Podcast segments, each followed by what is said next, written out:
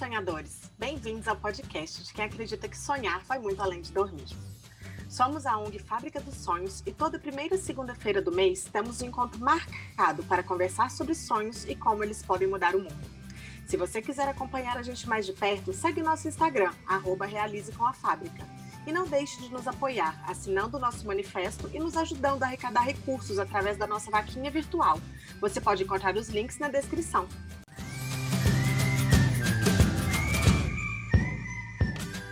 Olá, sonhadores! Bem-vindos ao nosso primeiro episódio. Meu nome é Ana Helena Trajano e eu vou ter a honra de intermediar o bate-papo de hoje.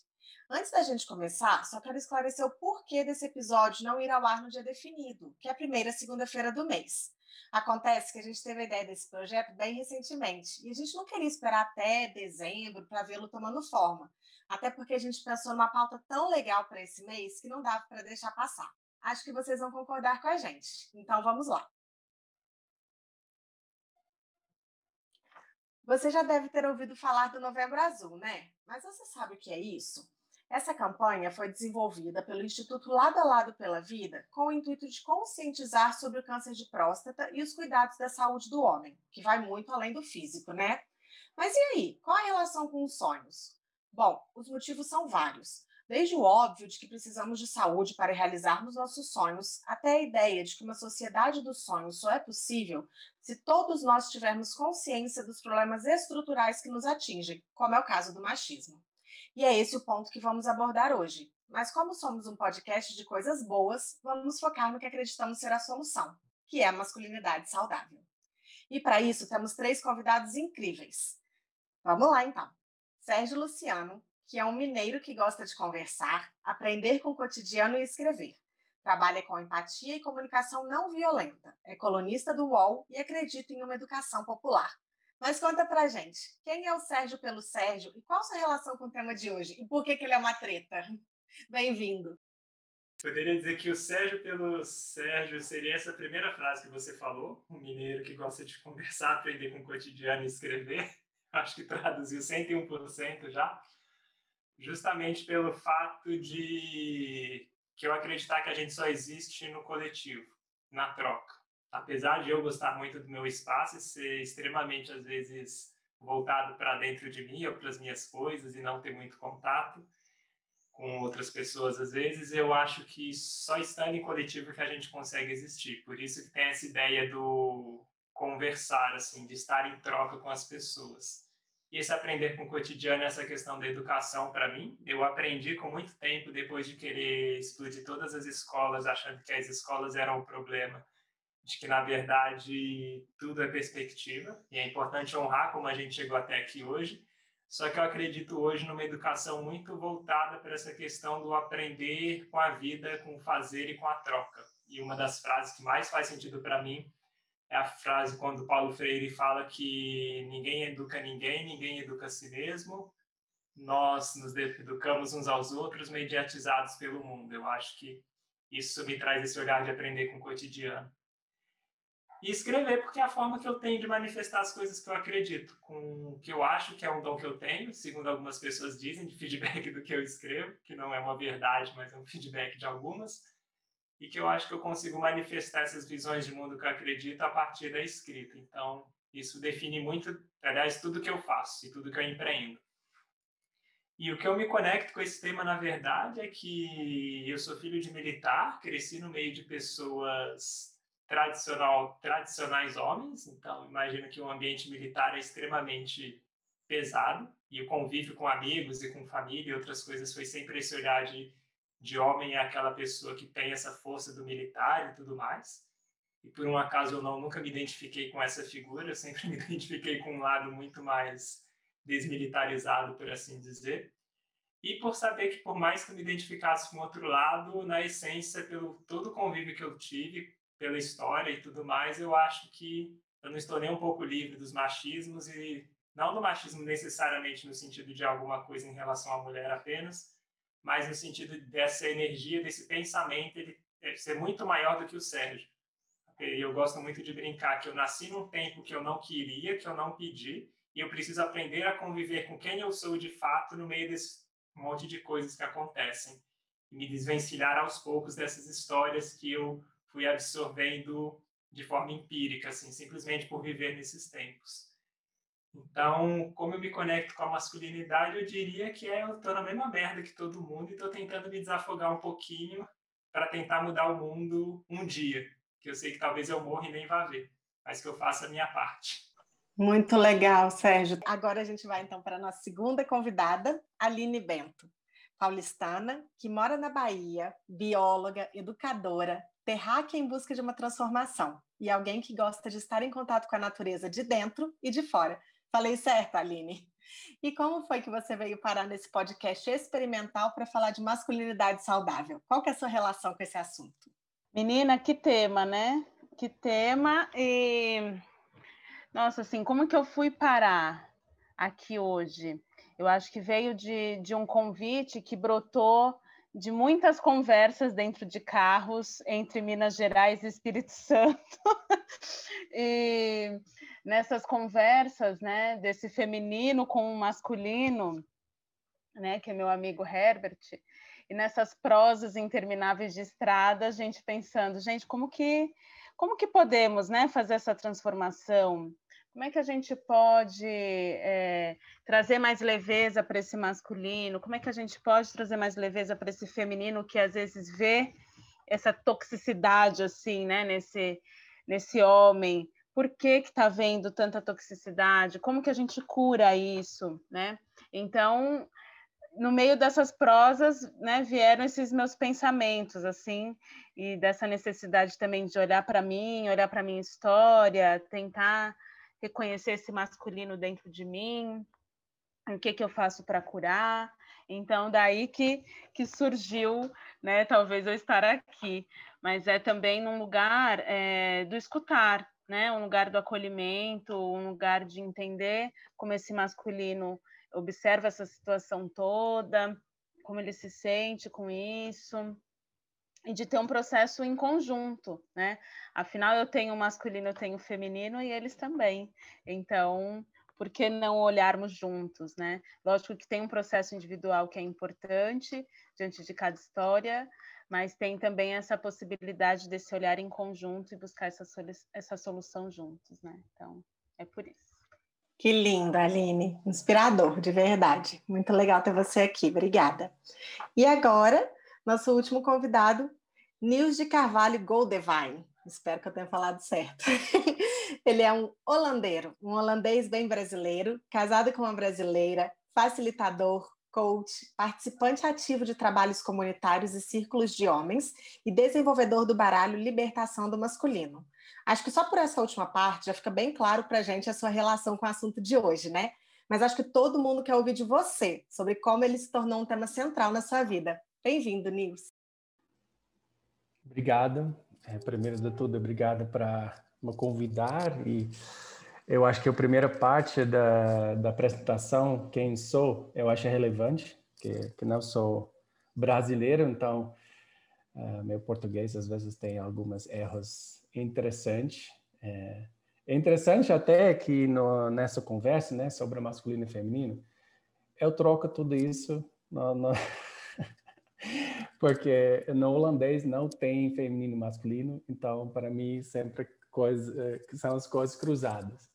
Mas eu achei até interessante, né, uh, nessa conversa, uh, qual é o papel da, da linguagem, né, e, e, qual é o papel de nomear coisas e né, porque são as coisas assim, porque eu tenho um feminino grande dentro de mim.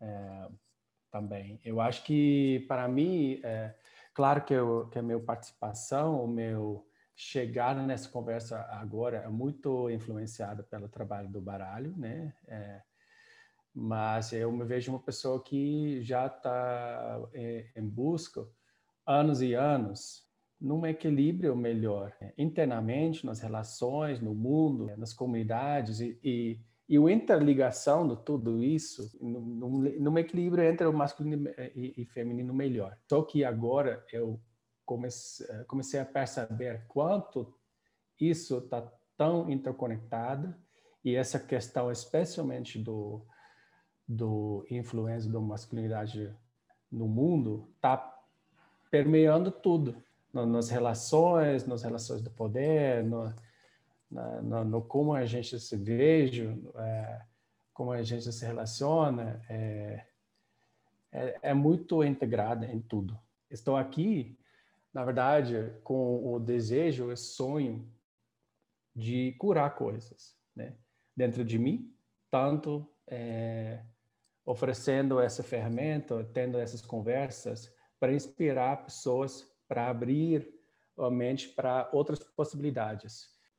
Eu acho que a libertação do masculino foi interessante até chegar nessa nessa nome no baralho, porque é, o primeiro é, teve o baralho do poder do feminino, né?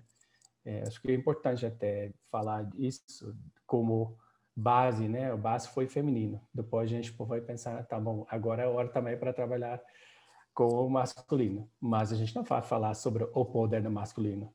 Já existe suficiente poder e é uma relação complicada com o poder do masculino. A gente tem que buscar um outro título, outro caminho. O que, que na verdade é necessário? Então, libertação é também uma libertação de uh, muitas crenças limitantes, muitos padrões tóxicos, muitas é, coisas que, através das gerações, gerações, famílias, relações, a gente foi é, internalizando que não nos serve também. Eu, como homem, estou fazendo coisas que, no final das contas, vão me machucando também. Então, eu preciso me libertar também para ser um mais tranquilo, conectado, feliz é, em relação comigo mesmo, com os outros e com, com, com o feminino, com as mulheres na vida, no mundo. Então, é, por isso, libertação. Criei esse baralho, mas isso não significa que o meu trabalho está feito. Pelo contrário, o meu trabalho continua é, e, e vai continuar por muito, muito tempo, muitas vidas. Nossa Senhora, já começamos com umas aulas aí, hein? Se, se acabasse agora, a gente já tinha muita coisa para pensar, mas que bom que a gente ainda tem tempo para juntar todas essas três pessoas maravilhosas e conversar mais um tempo sobre isso, porque já aprendi muito só nessa introdução de vocês. Muito, muito obrigada. Então, gente, agora que a gente já conhece um pouquinho de vocês, já está todo mundo mais se sentindo em casa aqui, eu queria saber a pergunta que não quer calar mesmo. O que, é masculinidade saudável para vocês? Fiquem à vontade para começar, quem quiser começar. Eu vou, agora eu vou ficar aqui só ouvindo e aprendendo. Eu posso começar trazendo que a primeira coisa que me vem em mente quando eu escuto essa pergunta é não sei. E seria muita prepotência minha eu dizer o que é para outras pessoas e definir alguma coisa certa.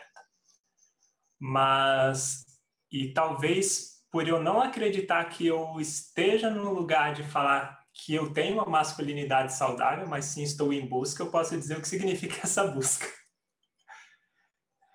E para mim seria essa busca de uma masculinidade saudável significa primeiro reconhecer que nós, enquanto homens, e eu primeiro enquanto homem, nós enquanto homens estamos e somos doentes por conta de uma masculinidade que nós nunca aprendemos a olhar desde a infância, pensando numa questão educacional e social. Então, essa busca, para mim, primeiro passa justamente por perceber que nós temos uma doença que não é física, talvez poderia chamar de emocional e psicológica, que é crônica, que afeta nós enquanto indivíduos, enquanto sociedade. E segundo, para mim, é perceber que está tudo bem eu me perceber doente, não preciso me culpar duas vezes por isso. Como eu falei, é uma coisa que existe desde que o mundo é mundo como conhecemos, trazer pelo menos nos últimos 200, 300 anos de uma revolução industrial que a gente teve, ou de uma época de colonização, enfim. E que eu só posso em lutar como está e reconhecer que eu posso tentar fazer diferente todos os dias, sabendo que esse pensamento é muito maior do que eu e é invisível. Então, para mim também é reconhecer esse caminho é perceber que eu não estou livre daquilo que eu denuncio. O dia que eu achar que eu estou livre disso, eu estou sendo extremamente prepotente e caindo num lugar de opressão que eu não percebo de outras pessoas ao meu redor. Então, resumindo isso que eu estou trazendo, porque disso, para mim, uma masculinidade saudável hoje significaria reconhecer que nós não estamos saudáveis e que precisamos caminhar um passinho de cada vez para que um dia, quem sabe, nós e outras pessoas estejam. Mas nada além disso, assim, para mim. De completar isso, obrigado, Sérgio. Eu acho que é difícil dizer o que é, é mais fácil dizer o que não é. Né? Temos muitos exemplos que, que existe embaixo do guarda-chuva guarda uh, masculino tóxico que, que a gente já mais ou menos sabe o que é. Uh, e eu acho que a resposta tem algumas respostas gerais, mas também tem muitas respostas individuais, porque é um caminho.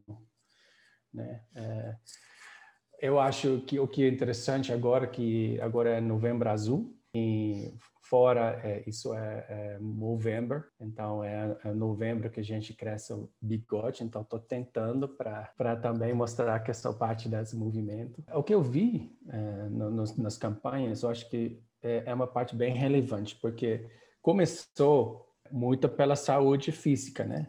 As questões, as questões do câncer e é, daí foi já foi ampliando para saúde física em vários níveis, mas agora está tá olhando para a, saúde mental também, é, para se curar, é, para é, conectar com um estilo de vida emocional é, mais saudável. E isso é diferente para todas as pessoas. É, fazendo parte de vários círculos de homens, eu estou vendo quanto já é muito enriquecedor para as pessoas ter um espaço de compartilhar sentimentos. Parece uma coisa super simples, especialmente nas pessoas que estão aqui no, no, nessa conversa. Eu acho que a gente, graças a Deus, tem culturas e grupos e amigos e espaços que a gente tem possibilidade de expressar nossas necessidades e, e, e nossas inquietações, nossas é, fragilidade nas buscas, etc. Mas muitos grupos, muitos homens não permitem isso, socialmente falando, né? Pelo, pelo padrão, o que é ser homem. É, tem aquela, aquela frase, frasinha, né? Seja homem. E aí? Daí tem um monte de coisas. Não chora, não tá, você tem que ser forte. E aí, essa, essa coisa que eu chamo hoje em dia, ou que eu acho que está chamado caixa de homem, é uma coisa que está influenciando muito é, o bem-estar do, do, homem, primeiramente, mas também todas as relações através dele com, com, com o mundo. Então, eu acho que um parte de uma é, de, um, de um estilo de vida mais saudável, de um masculino mais saudável, é sair dessa caixa e procurar seu jeito de ser mais conectada com sua essência. É, isso é uma, uma, uma, para todo mundo, todo mundo tem sua própria resposta. Mas o caminho é ter mais consciente e ser mais consciente é, sobre, sobre, sobre, sobre que isso existe. Né? Tem muitos homens que nem sabem que existe essa, essa padrão, que estão tão dentro de, daquilo que nem consegue se expressar emocionalmente e daí vai, né?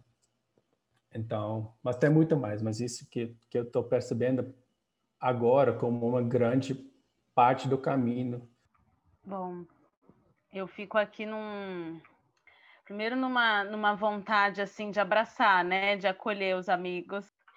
Tem, tem esse esse lugar da consciência, né, que não é todo todos que estão, mas eu sinto que às vezes quando chega nesse lugar da consciência se vê como, né, tá doente, né, não está saudável e que de fato tem muitas coisas que precisam ser né, liberadas, muitas crenças, muitos padrões que precisam ser liberados, mas também ouvir, né, nesse lugar do dessa do tóxico e tal, eu fico pensando como, né, que, a que ponto chegamos mesmo, né? E que triste ouvi-los, né, se sentindo assim, né? Pelo fato de serem imposições vindas de fora. Então, para mim, vem primeiro essa vontade do acolher, né? E do, e do abraçar, de falar, cara, tá tudo bem, né? Porque é um processo, é um processo estrutural, é muito além disso. E, né, assim, honrar a coragem, né, a coragem de olhar, né, para além do que foi imposto, né, pelas gerações e tentar fazer um caminho diferente, né? Então, para mim vem esse lugar assim desse desse saudável, para mim acho que é entender que que é um processo estrutural, né? E, e tentar no mínimo assim né, não, não se vê tão doente. Eu fico bem preocupada quando eu ouço esse, esse, esse termo, né, do tóxico. Eu já ouvi, assim, de, de outros homens falando que participavam de encontros, né, e que parecia que era uma competição de quem era mais tóxico do que o outro, assim, né, porque aí vinha e contava, não, porque eu, eu fiz isso. Ai, não, eu fiz aquilo. Não no lugar de se achar, né, mas falando, não, mas olha, eu faço pior se é escroto desse jeito, mas olha, já me identifiquei desse jeito. E aí sempre trazendo esse lado, né? Assim, lógico que é importante colocar luz aonde há sombra, né? Mas de ter esse, esse cuidado, assim, porque imagina um, né, a pessoa que está nessa transformação achar que está doente ou achar que é tóxico. Não, é a cura, né? Eu até me incomodo com esse termo, assim, né? Mas enfim, eu acho que, que é esse, esse, esse processo do saudável é também buscar essa, né, assim, esse, esse lugar da cura, mas puxando mais para elevar essa vibração, para trazer as coisas boas, né? Do que tanto ir lá, né? Veja a importância de ir lá no fundo ver o problema para depois trazer a luz. Mas como que a gente consegue dar uma equilibrada? Esse é meu olhar, né? Desse feminino que, que observa e que também quer acolher ao mesmo tempo e honrar quem quem está nesse olhar, né, dessa outra perspectiva. Então, para mim, o, o saudável vem vem desse e também esse saudável do, do feminino olhar, né, e de não não estar tá mais nesse lugar do, do macho escroto, né, e de colocar todo mundo na mesma caixa. Acho que o problema é essa bendita caixa que a gente sempre vai se colocando, né? Perfeito. É, eu concordo muito. Assim, eu não sei se por eu ser mulher também, assim, o que a Aline está falando, é, eu, porque eu acho que quando os meninos né, falam assim, eu estou muito, muito no lugar de escuta mesmo, assim, esse ponto que a Aline levantou do da gente tirar da caixa, porque eu vejo, assim, eu faço parte de um grupo de amigas que nós somos, nós todas, né, a gente se considera feminista, a gente debate muito isso, a gente conversa muito sobre isso, mas chegou num ponto que a gente, até, a gente mesmo percebeu que a gente estava o tempo todo só apontando o dedo, e a gente não estava em momento nenhum trazendo solução. A gente estava, homem é bom, homem é babaca, homem é escroto, não, não, não. Mas, assim, e quando a gente, caiu, a gente percebeu que a gente estava só apontando, a gente deu um, um passo para trás e falou, tá, mas espera aí. Então, esse tema da masculinidade saudável, para mim, é muito, muito aprendizado mesmo, porque eu também estou saindo dessa caixa, também estou tentando sair dessa caixinha do vamos rotular homens como babacas, e eu não quero ser isso. E eu percebi que eu estava fazendo isso com várias pessoas, colocando todo mundo na caixinha. Então, ter vocês aqui, para mim, é até assim, uma, sabe assim, uma coisa de esperança mesmo, tipo, tem muita gente procurando, tem muita gente olhando para as dores, e, e dói, né? É, eu faço terapia e ela fala, a gente vai para você curar, você precisa mexer, né? Mas eu concordo muito com isso que a Aline está falando, da gente sempre olhar, claro, olha para o problema, mas vamos ter o foco na solução. Então, não é né, nessa roda que você falou que ficou sabendo, né? As pessoas, ah, eu, não, mas eu sou muito pior. Por que não vamos então focar no contrário? Olha o que eu fiz para mudar, olha a atitude que eu tive ontem, olha o que eu fiz. Então, eu acho isso bem, bem importante. E eu acho que a gente entrando nesse assunto, porque eu acho que isso é muito uma integração, né, do feminino e do masculino, que todo mundo tem e a gente muitas vezes nega, né? E, e, existe um ponto, eu adoro astrologia, tá, gente? Então eu vou entrar um pouquinho nesse assunto assim, só porque existe um, um conto da sobre Lilith que fala muito isso, como que o, o, o masculino ele se tornou mais valorizado. Então, tudo que é do masculino, até as mulheres têm uma tendência a querer se mostrarem com o coisa do masculino mais forte nelas. E eu acho que está faltando essa integração dos dois lados, não é só no homem. Integrar o feminino da mulher, integrar o masculino de uma forma positiva. Então, entrando nesse assunto, o que, que vocês acham, gente? Como que a gente pode fazer essa integração a partir do amor para a gente curar o que precisa ser curado? Como vocês acham que seria uma forma legal da gente talvez indicar para o pessoal um processo que vocês estejam passando para fazer essa integração de uma forma leve, natural e que traga essa cura?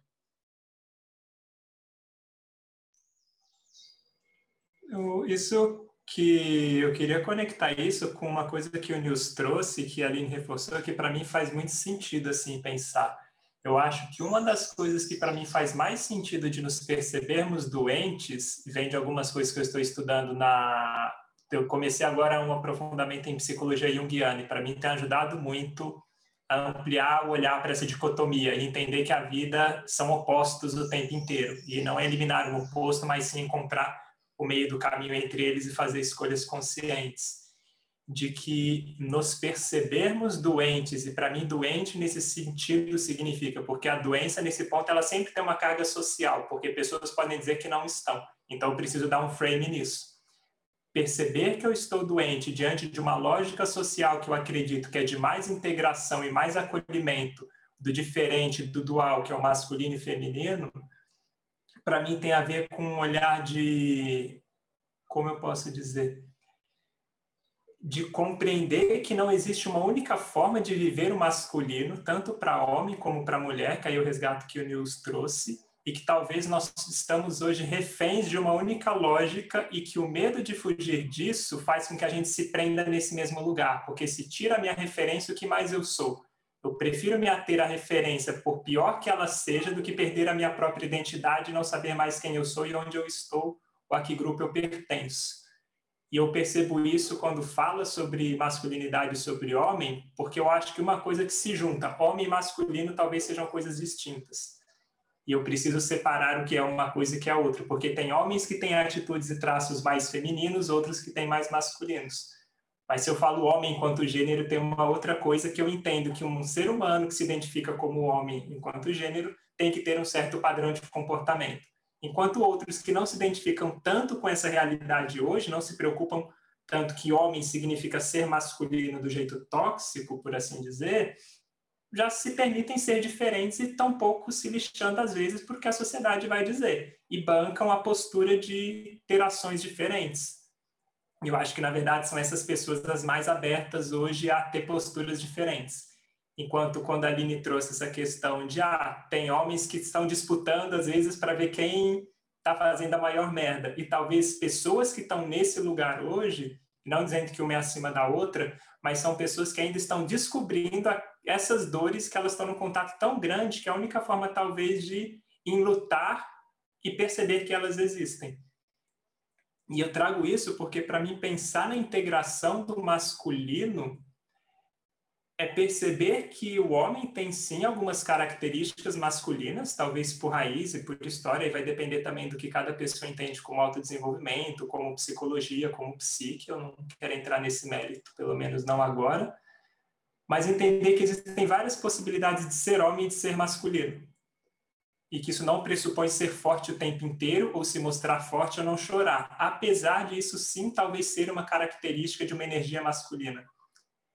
E quando eu acessar uma energia feminina, que talvez seja uma energia que defina mais cuidado, e aí eu estou até fazendo uma abstração e trazendo para Yin para Yang, talvez uma energia masculina seja mais Yang e uma energia feminina seja mais Yin então, eu perceber que eu posso ter cuidado, eu posso ter outros traços mais femininos nos meus comportamentos, que isso não significa perder a minha identidade enquanto homem. Então, eu acho que para mim a integração tem a ver um pouco com isso. Eu abstrair um pouco dos rótulos do que, que é homem e mulher e separar um pouco disso do que é masculino do que é feminino e entender isso como potencial que cada pessoa tem e aí entender como eu me relaciono com esses potenciais e quais dessas energias são mais presentes em mim hoje, seja por eu ter nascido mais próximo delas ou com elas mais latentes, ou seja porque eu sou influenciado cotidianamente, socialmente, porque um risco que eu tenho, eu acho, de só falar sobre o estrutural é eu esquecer que eu ainda assim sou responsável, mesmo diante de uma estrutura. Então, aprender a separar o que é meu e da estrutura também eu acho importante, para eu pegar o que faz sentido e eu transformar o que não faz, tanto quanto masculino quanto feminino dentro de mim. É um pouco misturado, assim, mas é isso tudo que está presente. Não, foi perfeito. Nossa, muito, muito. Acho que. Desculpa, tá, gente, atravessar vocês ali no News.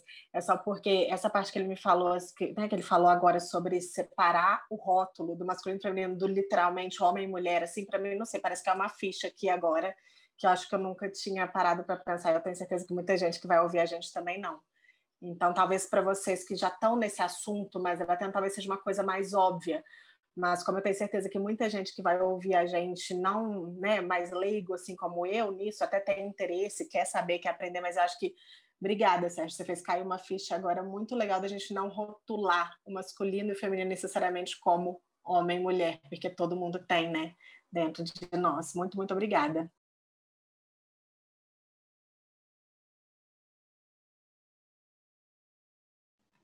Aline, você se sente pronto ou posso pegar? Ah, questões filosóficas, tudo isso. Nossa, adorando essa conversa.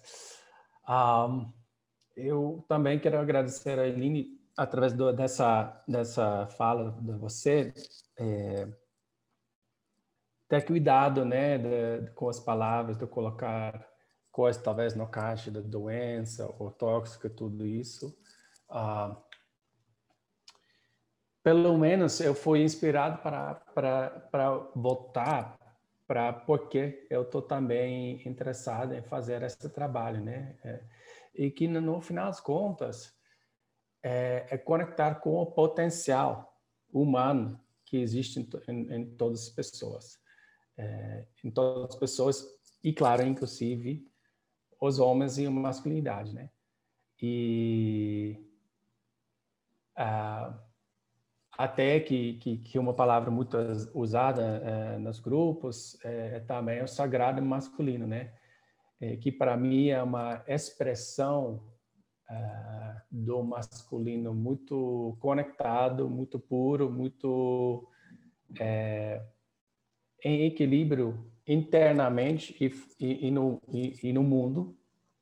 É, o sagrado, a palavra sagrada, né? No, vamos dizer, o, em inglês, sacred, é, tem a ver com being whole, que being whole é tipo, é, é bem conectado com a palavra holística, né? Que, que, que é, é ser é, conectado com o masculino que está entendendo que tudo está interconectado, o que está fora está dentro, o que está dentro está fora, o que está acima está também é, aqui na Terra. Então, é uma, a, a, vamos dizer, uma masculinidade que tem uma consciência muito desenvolvida. Eu acredito muito no potencial das pessoas, no, no potencial do, do, do, dos homens também. Então, uma coisa que eu acho que é muito importante nessa caminho de cura é aprender, é, se abrir para aprender, conectar e especialmente conectar com, com, com a diversidade que existe. É, porque eu acho que um dos desafios, uma, uma das motivos para que tem essas, uh, essa necessidade dessa, dessa conversa, né? Porque tem aquelas coisas muito limitadas ao que é ser homem e tem muito mais diversidade, tem muito mais sabores, uh, formas, uh, jeitos, e eu acho que isso é uma, é uma coisa importante para também mostrar que tem outras formas e opções de expressar masculina de uma, de uma de qualquer forma, né?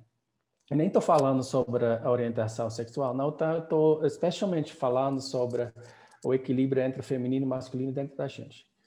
E eu acho que isso é bem, bem relevante. Uh, uh, e eu acho que, voltando talvez um pouco de novo para aquela caixa de homem, uh, ou vamos dizer, o, uma palavra que é muito usada também é o patriarcado, né? Como a estrutura é, da sociedade influenciando pelo é, pelo poder dado por para o masculino e para os homens, isso, isso teve muito impacto em muitas vidas e, e já muitas gerações, né?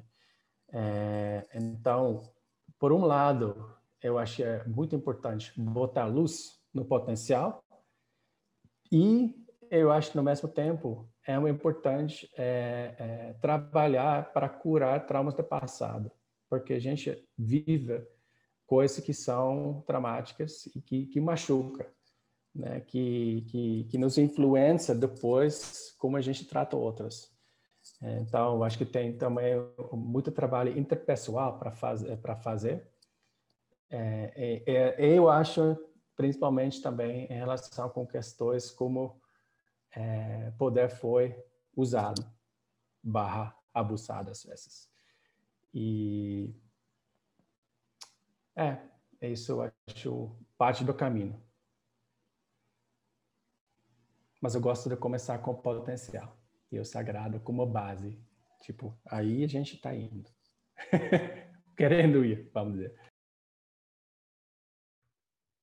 É. Bom, para mim vem muito um, uma análise, vou fazer uma análise bem minha mesmo, né? Assim, desse, desse lugar de como integrar, né?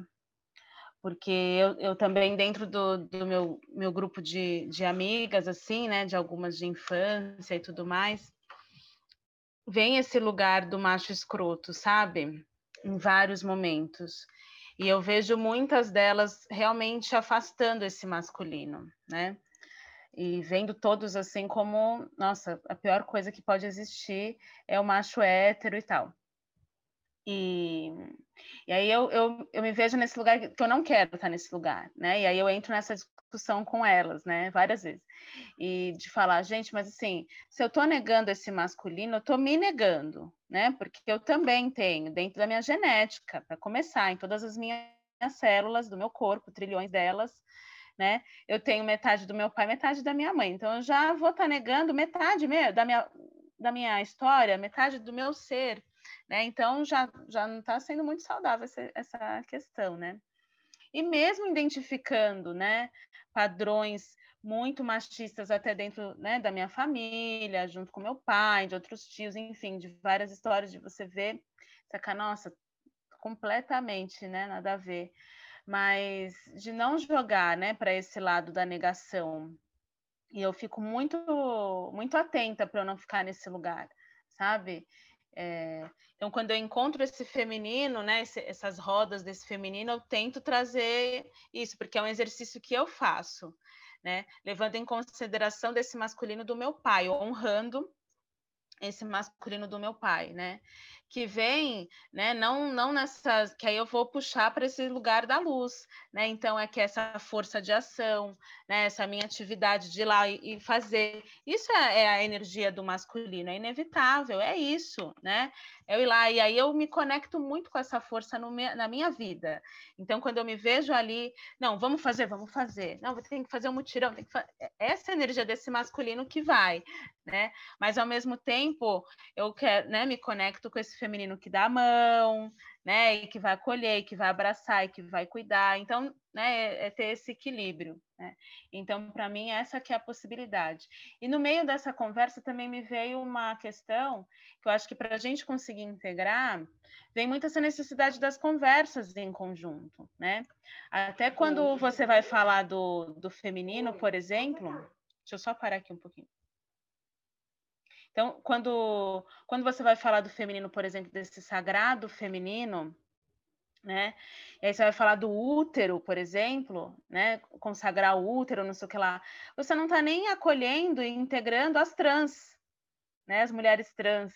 E, e, e, aí, como que é um círculo de, de, né, do masculino com os homens que são homossexuais, né? E com os trans, como que é essa conversa, né? Eu, eu, eu já tive a oportunidade de falar com, com pessoas, né, de, de, de participando desse, desse círculo de homens e do homossexual não se sentia à vontade dentro desse grupo, né? Sendo que ele também passou por, pelos mesmos traumas, pelas mesmas imposições.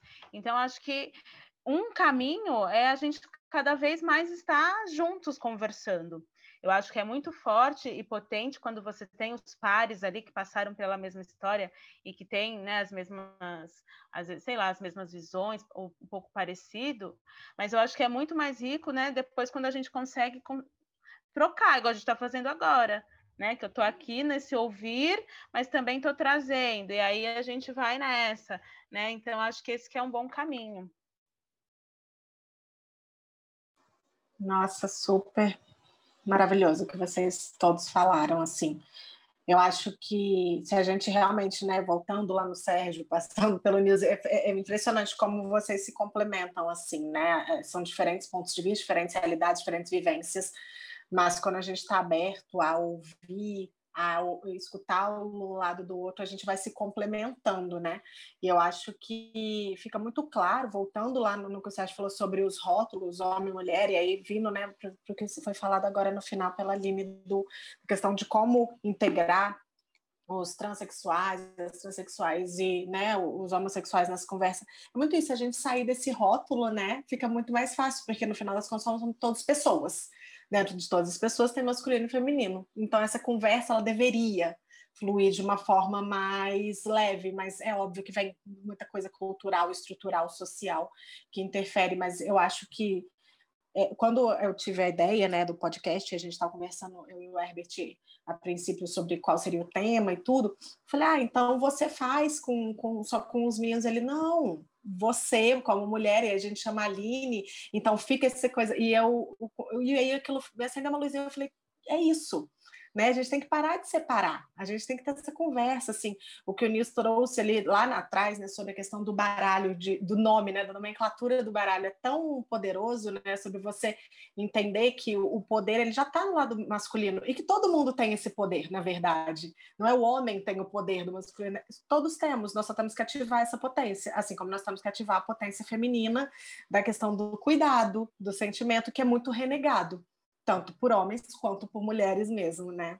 Nossa, gente, obrigada. E assim, com base nisso, eu queria saber de vocês o que, que vocês acham, porque a gente esse papo aqui, ele é muito, eu não sei, eu tenho a impressão de que ele vem muito de uma bolinha, que a gente tá de uma de um grupo que está disposto a ter essa conversa, né? Mas quando a gente olha para fora da nossa bolha, ainda tem muitas pessoas, muitos grupos que nem passa na cabeça deles ter essa conversa, saber sobre isso, e às vezes nem sabe que existe um, esse termo masculinidade saudável e como trabalhar isso. Como vocês acham que para as próximas gerações mesmo, para as crianças de hoje, como que a gente pode trazer essa experiência, essa nova forma de olhar para a vida, sendo que muitas delas são criadas em meios extremamente com aquela estrutura ainda muito clássica, de uma forma ruim, né? Muito é, tradicional do machismo. Como vocês acham que a gente poderia fazer isso? Posso, as coisas vêm na minha cabeça à medida que eu vou escutando, por isso que automaticamente eu falo. Mas eu acho que uma coisa para mim que é muito tem sido muito importante entender que nós enquanto seres humanos, enquanto sociedade, tudo se constrói a partir de narrativas. Eu acho que para mim isso é fundamental, entender que a vida é pura narrativa, pura storytelling. Tudo. Tudo sobre o que a gente está falando nada mais é do que uma outra história diferente de outras histórias, uma história de um masculino mais integrado e uma história de um masculino mais escroto que quer dominar tudo. E a questão é qual narrativa que vai equilibrar ou como a gente consegue conviver com essas narrativas e, quem sabe, emplacar uma de mais cuidado social, porque um dia, enquanto sociedade, a gente entendeu que democracia é importante e que respeito à vida é importante e a gente pode parar de se matar. Isso eu acredito muito, assim, enquanto evolução, enquanto ser humano. E pensando que tudo é narrativa, eu percebo hoje, de alguma forma, que nós estamos mudando um pouco em relação a uma narrativa de uma colonização que a gente já teve, onde que o mundo era centrado no centrado na Europa, então eurocentrado, tudo voltava porque a Europa funciona, e é engraçado que eu estava escutando outro podcast do Aldino, que eu gosto muito dele, ele estava falando sobre um dos olhares de filosofia, ai, do Hegel, isso, do Hegel, que ele fala sobre o pensamento absoluto, alguma coisa assim, me fugiu o nome mas existe uma ideia de que um pensamento europeu um pensamento absoluto e que tudo funciona e que é o maravilhoso e é o mundo perfeito. E esse pensamento ele vem de homens brancos colonizadores no passado que começaram dominando tudo que é lugar do mundo e suprimiram uma série de outros valores e culturas. E todas as culturas, às vezes pautadas no cuidado que poderiam equilibrar essa narrativa, por isso que eu falo de narrativa, elas acabaram sendo de alguma forma subjugadas e dizimadas. Não que não houvesse uma força e um poder sobre do homem muitas vezes nessas outras culturas. Mas o que eu fico pensando é que essa narrativa hegemônica ela sobressai na sociedade até hoje. Não à toa, se eu falo de uma coisa vinda às vezes de um filósofo que passou ou que tem raízes europeias ou que passou pela cultura europeia, é uma coisa, e quando eu falo de filósofos ou filósofos africanos, é uma outra coisa. Ou quando um indígena fala, a gente não dá tanto valor quanto a gente dá para um Kant da vida ou qualquer outro. E para mim, se eu não me atento a essas construções de narrativas sociais, eu não mudo minha estrutura. Porque ao mesmo tempo que do ponto de vista individual, e aí eu acho importante eu conversar com vocês sobre a minha percepção do que, que é o machismo, do que, que é masculinidade, do que, que é uma masculinidade saudável, eu acho que enquanto sociedade, enquanto democracia, é importante que a gente emplaque narrativas a partir dos equipamentos democráticos que a gente tem, seja projeto de lei, seja uma estrutura que vá para além da vontade individual. Porque uma sociedade não se constrói da vontade dos indivíduos apenas, mas também de uma alma coletiva que está sendo representada através das leis, através de políticas públicas e outras coisas mais. Então, eu não tenho esperança que eu, Sérgio, enquanto indivíduo, seja forte o suficiente para transformar em uma educação e enfiar na sociedade, por assim dizer, uma educação mais saudável de um masculino e de um feminino mais saudável, uma integração dessas duas coisas. Mas eu acho que enquanto sociedade, e aí eu estava escrevendo inclusive sobre isso essa semana, semana passada, numa reflexão que eu estava falando na UOL, inclusive, sobre a questão do uso de gênero, quando eu vou falar hoje, eu me permito falar todas, mesmo que esteja logicamente errado segundo o português, porque é uma forma de eu me posicionar e puxar um debate. E eu falava que se nós acreditamos que, se, que a gente, se nós acreditamos numa sociedade mais inclusiva e equânime, é obrigação e dever nosso que temos privilégio e poder nas nossas mãos, com uma série de por uma série de prerrogativas, ou enquanto homem, enquanto mulher branca, ou enquanto pessoa que tem uma situação de vida boa, a gente trabalhar para que essas narrativas sejam transformadas em políticas públicas e elas sejam levadas para todos os cantos do Brasil e bater forte até que isso mude e a gente começa a discutir no individual, não o que tem que ser implementado ou não, mas as dores e os desafios que nós vamos encontrar no meio do caminho enquanto pessoas que não gostam dessa nova narrativa. E aí eu vejo que entra eu, Sérgio, enquanto indivíduo responsável. Eu converso com as pessoas falando, é, você vai ter que entubar uma discussão sobre masculinidade saudável na escola, ponto final. Agora, você está incomodado com isso? Vamos conversar, mas eu não vou abrir mão de fazer com que isso se torne política pública. Então, eu acho que, para mim, tem esse lugar meio de responsabilidade de diálogo e de escuta do outro, e, ao mesmo tempo, um lugar de fazer pressão. E aí, para mim, ressoa muito uma coisa que a Aline trouxe. Sim, é importante falar que todo macho é escroto. E o homem se sentir incomodado com isso, e eu me senti incomodado, e eu aprender a separar isso e falar, é, eu entendo que aquilo vem de uma dor e preciso honrar essa dor. Porque senão eu fico dando também muito mole e suavizando as coisas, e eu me incluo nessa, porque para mim é muito faço me, às vezes cair no lugar de que eu não, não sou isso tudo, e falar que está tudo bem, sabe? Então, para mim, é assim, é emplacar uma visão de mundo, nem que seja às custas do desconforto do outro, e a gente conversa sobre o desconforto, mas não implementar isso já não é mais uma opção. Eu sou um tanto ativista nesse ponto. Eu, eu concordo com, uh, com, com o ponto de vista do Sérgio. E eu acho que tudo é necessário. É, quando você falou sobre as crianças, né?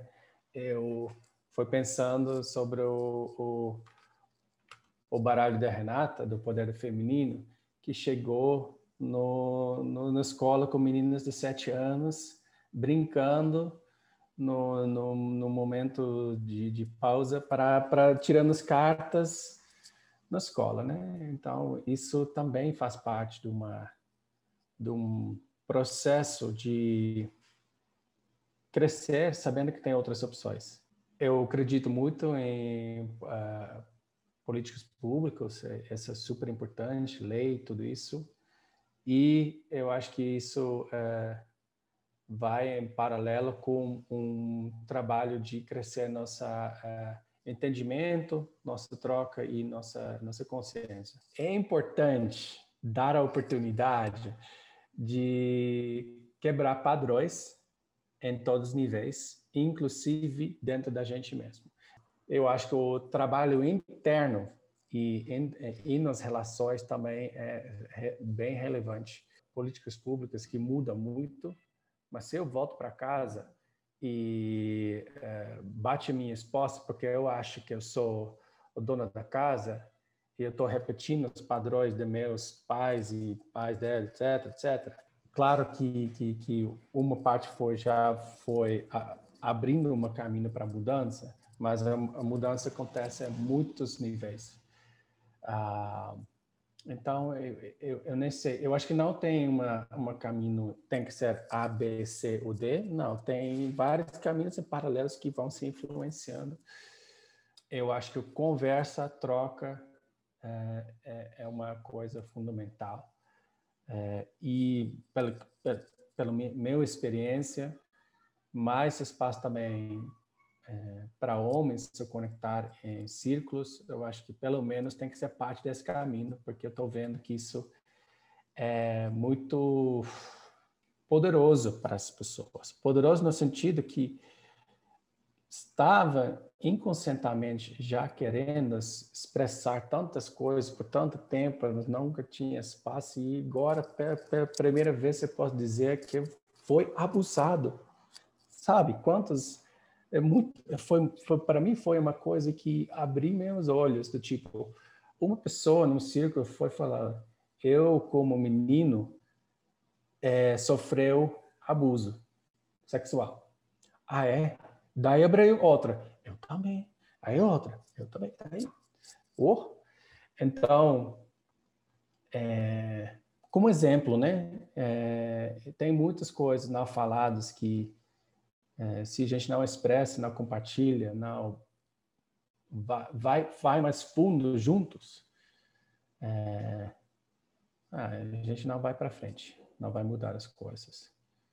É, não estou dizendo isso colocando oposto do que o Sérgio está trazendo, mas em paralelo, né? Bem, só queria deixar isso muito claro.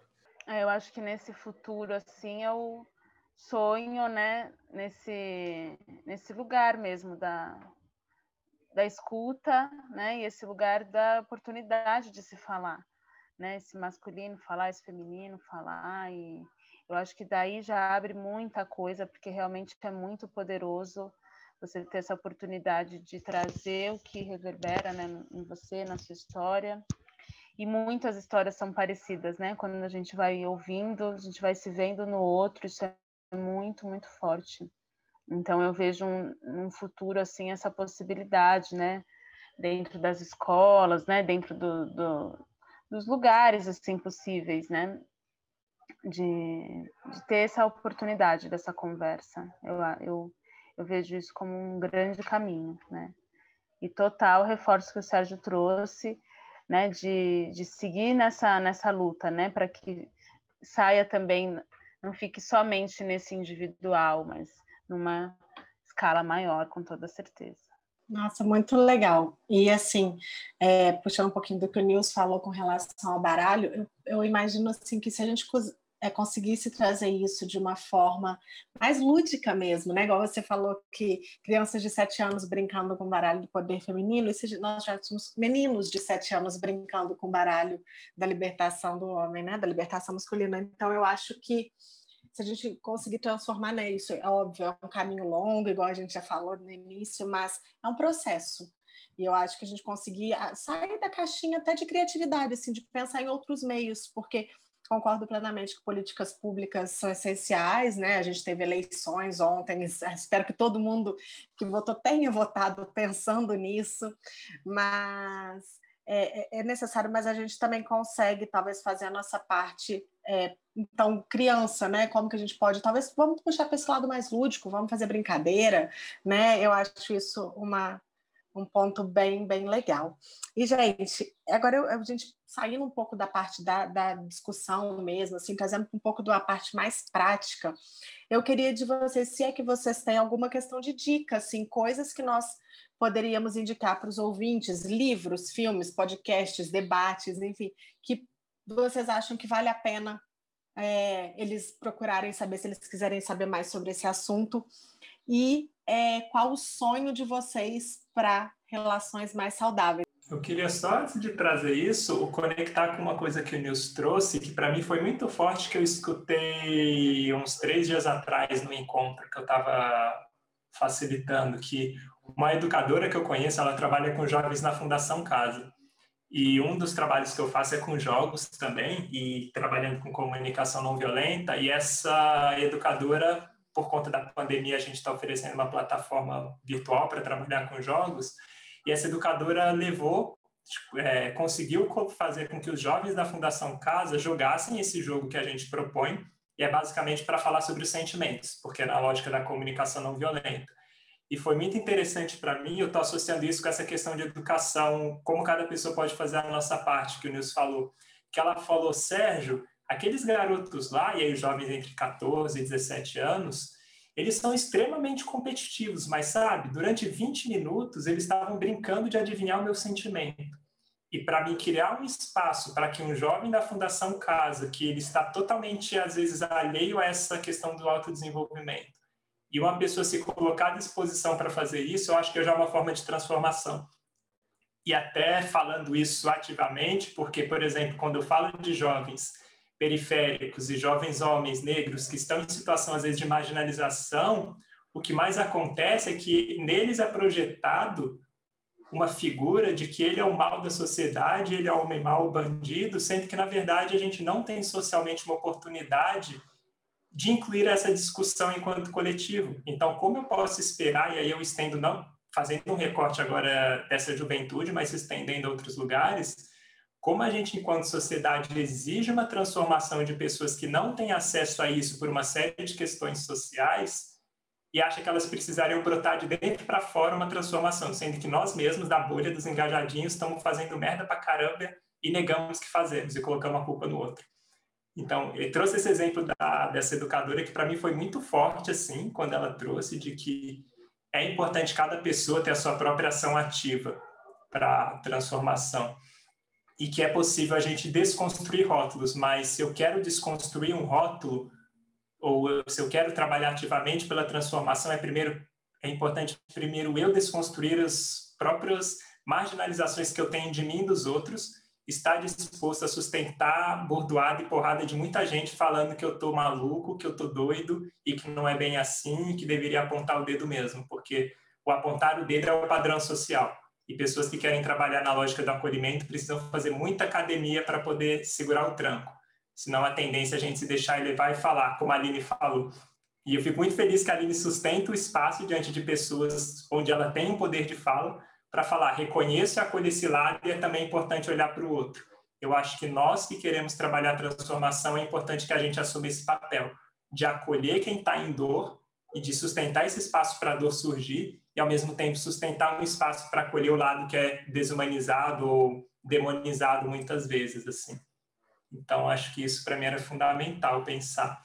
E de indicação que eu queria trazer, na verdade, é um podcast que tem feito muito sentido para mim sobre cultura pop e mitologia, que tem raízes na psicologia junguiana, que chama Assim Caminha a Humanidade. Assisti, são 33 episódios que eles têm no total, cada episódio de uma hora e cacetada, às vezes duas, e cada episódio é uma burdoada, assim, que leva uma semana pensando e refletindo sobre um monte de coisa. E eu acho que o que eles trazem no podcast dialoga muito sobre essa questão mais cultural e arquetípica, assim de como a gente se constrói enquanto sociedade. Acho que a contribuição que eu queria trazer era isso. Na Fundação Casa são meninos novos, que ah, eles provavelmente não não debateriam esse assunto, e você vê quando foi proposto para eles, eles pararam, se engajaram. Então, acho que falta não falta vontade, né, das pessoas. acho que falta oportunidade, talvez, no lugar de fala. Então, isso é muito, muito potente, muito legal mesmo.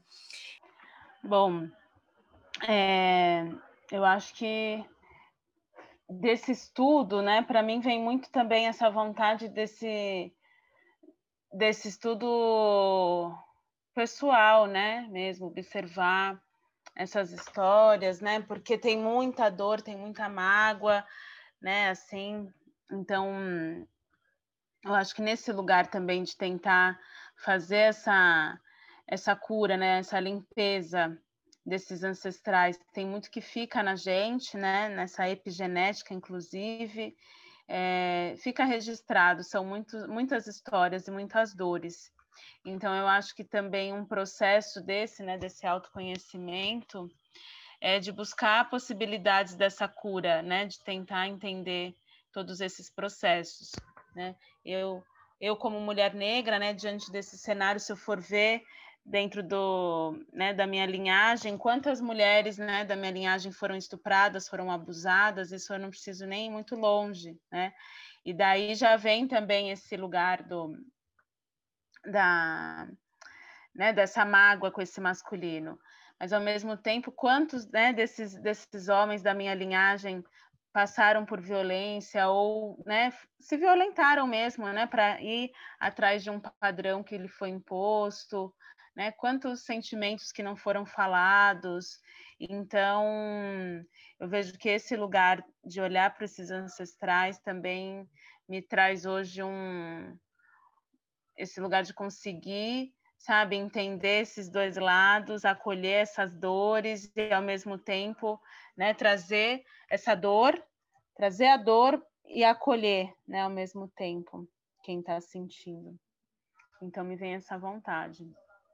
E, e esse meu sonho, acho que é esse, da, como eu já tinha falado, dessa oportunidade dessas trocas, né?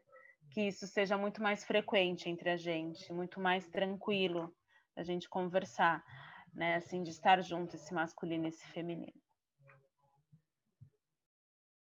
Lindo. É, Nil, você consegue falar agora? Tá ok a conexão? Espero que sim. Um, uma das referências que eu que gostaria de compartilhar, é, é, recomendo mesmo, é um documentário brasileiro que chama O Silêncio dos Homens, que eu acho que é uma, uma base bem, uma, um documentário bem bom. Uh, eu conheço vários grupos que começaram a assistir essa essa documentário começaram a falar e agora são grupos estabelecidos. É uma, uma coisa bem interessante.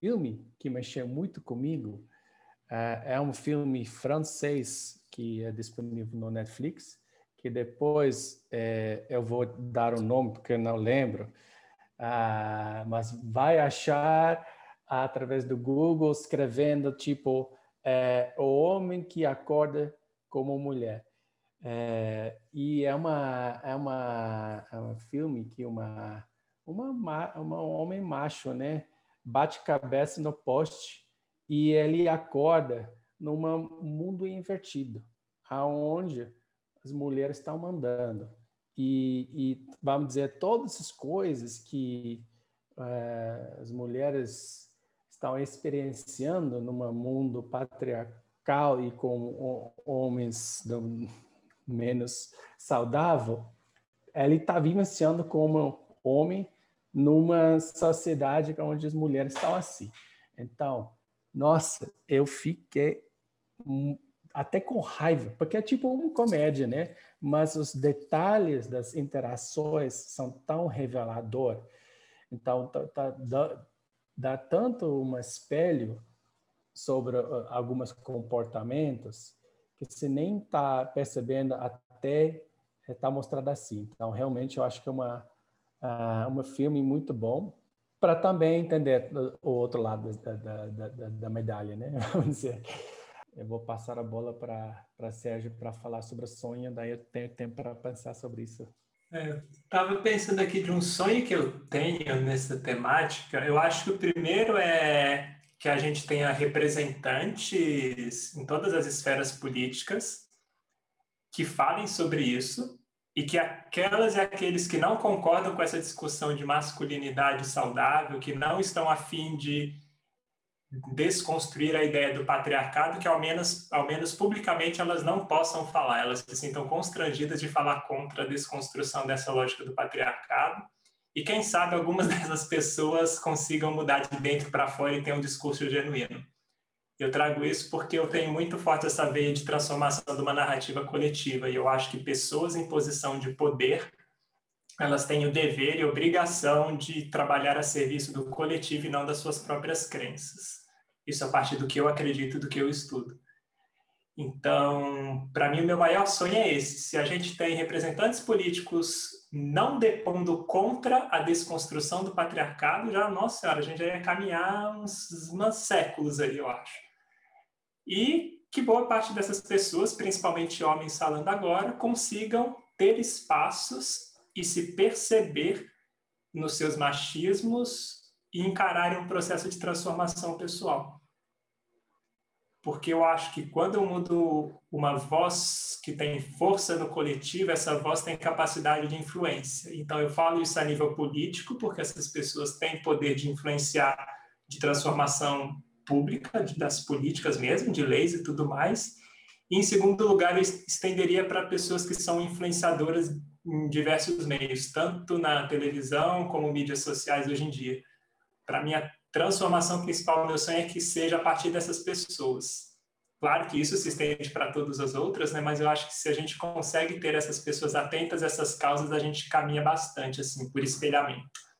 E para mim, que eu acho que faz sentido também eu ter alguma coisa pessoal, só para eu não projetar fora, é que eu consiga ser cada vez menos refém dos meus padrões de comportamento que eu tenha cada vez mais abertura para integrar um feminino em mim. Na verdade, eu acho que eu tenho um feminino bem forte integrado por conta de convívio também cuidado da minha mãe. Eu diria até mais para eu integrar o masculino de forma responsável, porque a tendência é eu negar o masculino e colocar de lado e dizer que nada presta. E eu aprender a cada vez mais desassociar a masculinidade de machismo, porque eu acho que isso é uma ponte feita automaticamente socialmente machismo é machismo, masculinidade é masculinidade. Talvez machismo seja uma das possíveis formas de masculinidade que a gente aprendeu nos dias de hoje, mas não é a única. Então, acho que é isso. O meu sonho é que, que a gente descubra mais caminhos diversos para expressar o masculino no mundo. Que exatamente isso, que não é só conectado com uma quantidade limitada é, de é, expressões emocionais permitidos, olhar sobre o que é ser homem, o que é masculino, que a gente consegue ampliar isso e ver no seu potencial existe na essência do, do melhor e mais bonita forma masculino e os homens podem se expressar, sabe? É, eu acho que é realmente uma libertação do olhar sobre o que é, o que pode ser é, homem e o masculino nesse mundo. Porque eu acho que, infelizmente, está é, diretamente ligado com muitas coisas negativas e, e tem muitas partes positivas também. Nossa, nem sei como que eu continuo essa conversa agora, porque assim eu preciso de um tempo para assimilar tanta coisa. E, gente, a gente já está encerrando o nosso tempo. É, foi um papo que, assim, ó, esse aqui é o nosso primeiro episódio, a gente já colocou o sarrafo lá no alto para eu acompanhar, agora em diante vai ser puxado. Nossa Senhora, acho que eu vou chamar vocês sempre, que a gente garante a qualidade do material. gente, em nome da fábrica da, dos sonhos, eu queria muito agradecer vocês. Assim, igual a Miriam falou, né, antes da gente começar a gravar esse podcast, ele era um sonho meu que eu nem sabia que era exatamente esse o sonho. Eu sempre gostei de me comunicar, de conversar, de aprender. E, e aí, de repente, eu eles me deram a oportunidade de ter esse espaço e me apresentar pessoas como vocês, que, nossa, pelo amor, é, é uma aula, realmente. Eu tenho certeza que os nossos ouvintes estão tão boquiabertos quanto eu, assim. E muito, muito, muito obrigada de coração por aceitarem o convite, por disporem do seu tempo, do tempo de vocês para estar tá aqui ensinando a gente e fazendo a gente refletir. Acho que a gente vai ter coisa para pensar agora até o próximo episódio mesmo, ainda para assimilar tanta informação bacana. E, gente, queria abrir espaço para vocês darem os recadinhos finais. Se quiserem fazer o jabá de vocês, dos projetos, por favor, fiquem à vontade, mais do que merecido. Vou trocar de ordem. Estava esperando o Sérgio falar, mas mudou a dinâmica. Ah, olha, primeiramente, é, muito grato por, por essa conversa, essa troca. Eu acho que foi também uh, para mim importante ter um equilíbrio entre o masculino e o feminino representado nessa conversa. Eu acho que isso é, é relevante nessas conversas. E com certeza colocar à disposição para falar mais, se, se, se o público está afim, porque eu acho que tem muito mais caldo, tem muito mais coisas que a gente pode até tentar curar aqui ao vivo. porque tem muita coisa para fazer e eu acho que temos muita é, tem muita coisa para para fazer ainda. Claro que eu quero compartilhar sobre o, o, é, o baralho de libertação do masculino, também o poder feminino, é, tudo na, no, no, no, site, no Instagram. É, também é, que a gente faz atendimento para casais, porque muitas dessas questões também chegam a ser questões em casa, é, mas é isso. É arroba a libertação do masculino e www.alibertaçãodomasculino.com.br e o mesmo com o poder feminino, arroba o poder feminino e www.opoderfeminino.com.br. Eu acho que o que eu quero falar para as pessoas é, se quiser ler alguma coisa que eu escrevo, ou ver alguma coisa que eu falo, pode procurar lá no digitar no Google Sérgio Luciano Ecoa, E-C-O-A, e que vocês vão ver o blog que eu estou escrevendo semanalmente. Eu acho que se vocês tiverem interesse em encontrar outras coisas mais a partir de lá, vocês vão saber. E se quiser também pode pesquisar Colab com Bemudo de colaboração, Colibri no Google também, que vai encontrar as coisas que eu faço, a empresa que eu tenho, os projetos que eu toco e vocês podem descobrir por lá. E fica a curiosidade. Eu quero agradecer demais pelo convite, pela oportunidade de escutar os, os amigos aqui e, e, poder falar um pouquinho dessa, dessa minha visão. Agradeço muito o convite. E, bom, eu né, vim aqui mais nesse processo da escuta, né, nada muito relacionado com, né, assim, do meu trabalho relacionado a esse tema de fato, mas é um olhar desse, desse essa conexão, né, essa conexão com o nosso corpo, essa conexão com a nossa natureza, com essa nossa essência. Então aí que eu, por esse caminho que eu vou, né? Então, tem algumas atividades que eu realizo durante a semana e quem quiser né, saber um pouquinho mais na, no Instagram, Aline Bento, underline Ser Natureza, que lá eu também vou compartilhando esses pensamentos e essas visões. Gente, então é isso. Sigam eles nas páginas deles, procurem no Google. E, gente, para quem quiser seguir a Fábrica dos Sonhos também, o nosso Instagram é realize com a fábrica. Lá a gente coloca todos os nossos projetos. E na no nossa descrição aí do podcast também vai ter todo o link para a nossa vaquinha e para vocês assinarem o nosso manifesto. Nosso projeto é todo gratuito, a gente, nós somos voluntários, então quem puder colaborar doando o valor que é a partir de 10 reais no link da vaquinha, ou também se puder assinar o nosso manifesto, porque o nosso objetivo maior é que o sonhar seja um direito. E a gente quer sonhar com vocês. Para isso a gente precisa de todo mundo mesmo entrando nessa causa. Muito obrigada a todos vocês que estão ouvindo a gente. Palpites, opiniões, tudo isso é muito bem-vindo, então fiquem à vontade para entrar em contato. Até logo. Um beijo.